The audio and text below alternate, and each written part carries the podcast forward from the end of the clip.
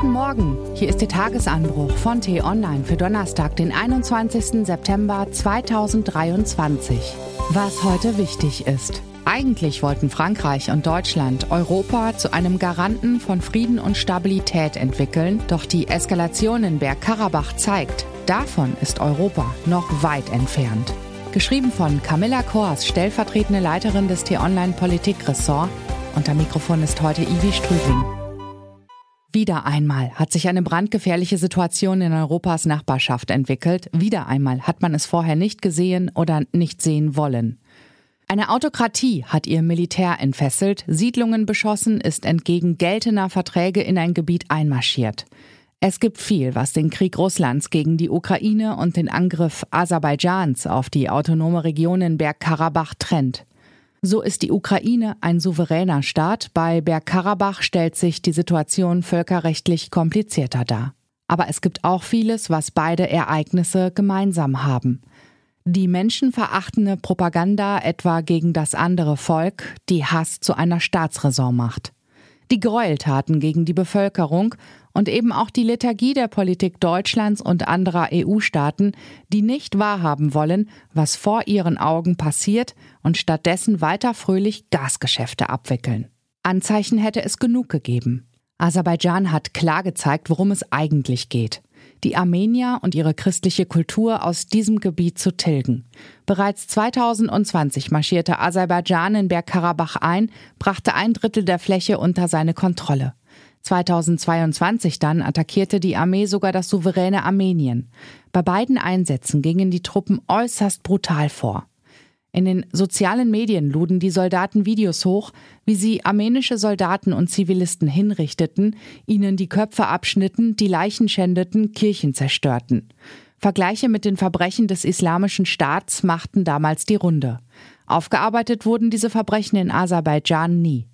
In den vergangenen Monaten dann blockierte Aserbaidschan die Lebensader von Bergkarabach, verhinderte, dass überlebenswichtige Medikamente, Nahrung und Benzin in die Region gelangten.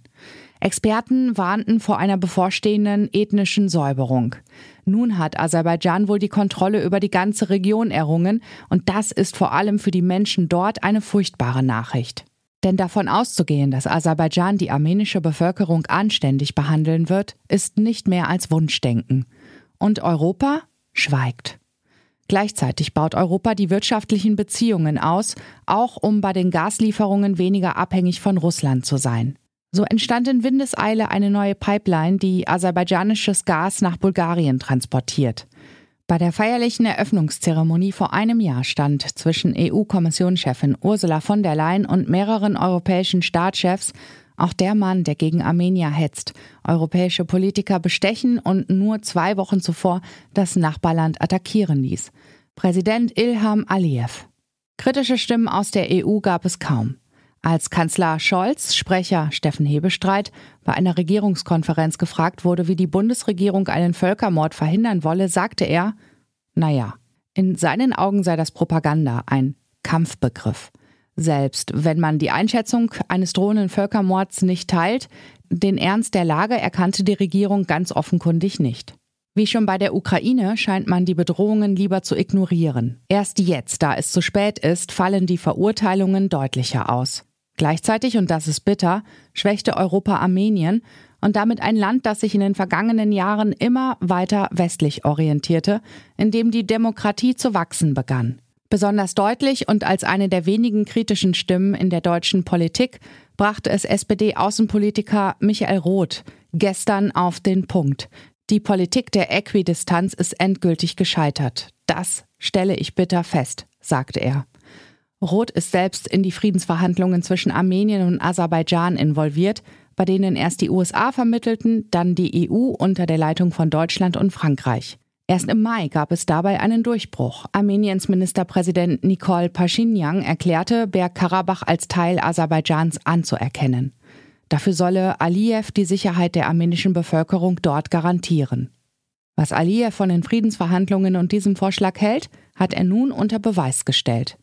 Damit typiert er auch Scholz und den französischen Präsidenten Emmanuel Macron, die noch vor kurzem beide Verhandlungspartner ermutigten, bei den Friedensgesprächen über die Ziellinie zu springen. Diese Ziellinie aber, das zeigt sich jetzt mehr als deutlich, lag in weiter Ferne.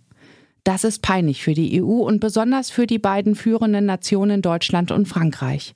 Beide hatten zuletzt immer wieder von einem stärkeren, selbstbewussteren Europa gesprochen, das Frieden und Stabilität verbreiten soll.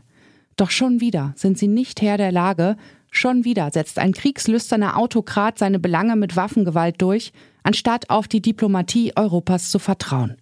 Europa steht schwach da. Von einem klaren Signal von Sanktionen, wie es einige Außenpolitiker wie Roth vorschlagen, ist keine Rede. Was den europäischen Staatenführern besonders peinlich sein müsste, wieder einmal springen die USA in die Bresche.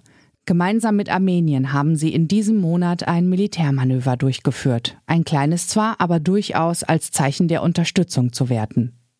Dabei wollten sich die Vereinigten Staaten längst auf die Pazifikregion konzentrieren und Europas Nachbarschaft den Europäern überlassen. Doch dafür scheinen Deutschland und Frankreich nicht bereit zu sein. Was heute wichtig ist. In New York geht die Generaldebatte der UN-Vollversammlung weiter. Kanzler Scholz erhält wie auch der ukrainische Präsident Zelensky den Global Citizen Award, mit dem jedes Jahr Persönlichkeiten ausgezeichnet werden. 75 Jahre, so alt wird der Deutsche Bauernverband heute. Zum Festakt wird unter anderem Bildungsministerin Bettina Stark-Watzinger erwartet. Kanzler Scholz hält eine Rede.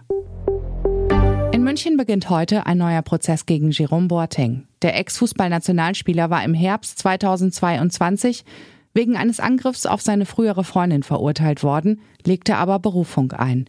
Nun geht das Verfahren in die dritte Runde. Das war der T-Online-Tagesanbruch, produziert vom Podcast Radio Detektor FM.